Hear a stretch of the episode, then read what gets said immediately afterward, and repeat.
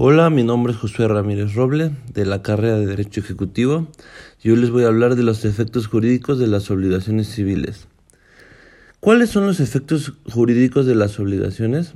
Hablar de los efectos que produce una acción determinada es referirse a las consecuencias de una causa o bien toda causa tiene un efecto o consecuencia.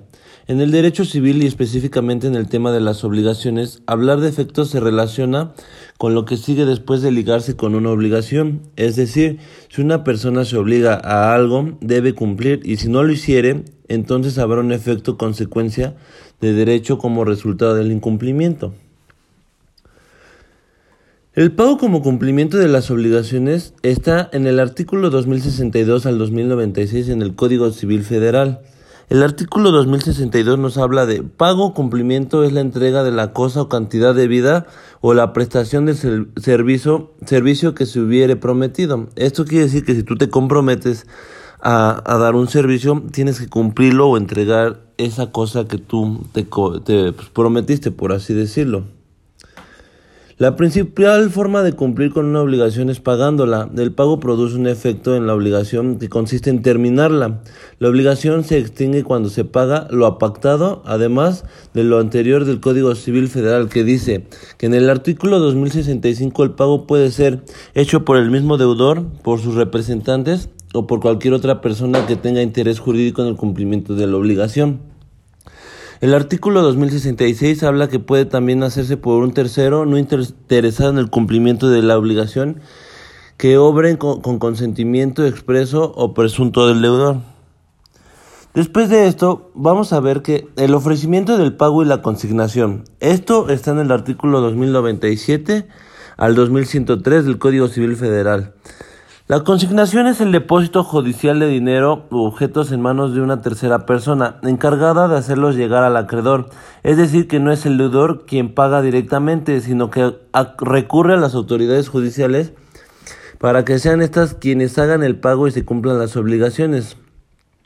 En el artículo 2097 nos habla que el ofrecimiento seguido de la consignación hace veces de pagos y reúne todos los requisitos que para este exige la ley. Esto quiere decir que el ofrecimiento de pago y la consignación es que le consignas a una autoridad que lleve a cabo tu, tu, tu pago. Por decir, yo te debo a ti y como no te he pagado, vas con la autoridad y le consignan a la autoridad cobrarme para yo así tenga la obligación de pagarte.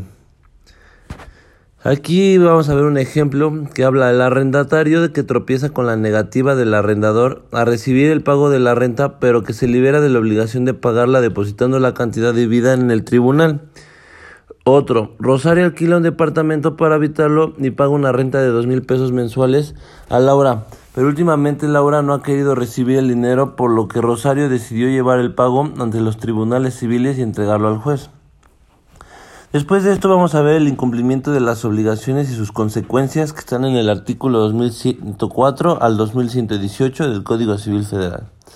Artículo 2104. El que estuviese obligado a presentar un hecho y dejara de prestarlo o no lo prestara y conforme al convenio, será responsable de los daños y prejuicios en los términos siguientes. Si la obligación fuere a plazo, comenzará la responsabilidad desde el vencimiento de este. Si la obligación no dependiere de plazo cierto, se observará lo dispuesto en la parte final del artículo 2080. El que contraviene una obligación de no, hacer pagar a daños y prejuicios por el solo hecho de la contravención.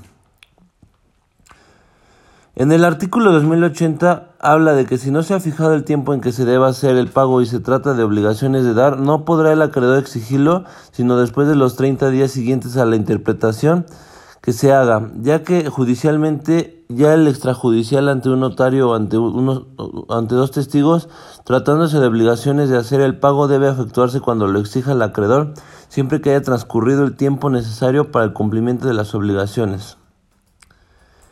Un ejemplo de incumplimiento podría ser Tomás le prestó a Jorge una tonelada de frijol mediante un contrato de mutuo.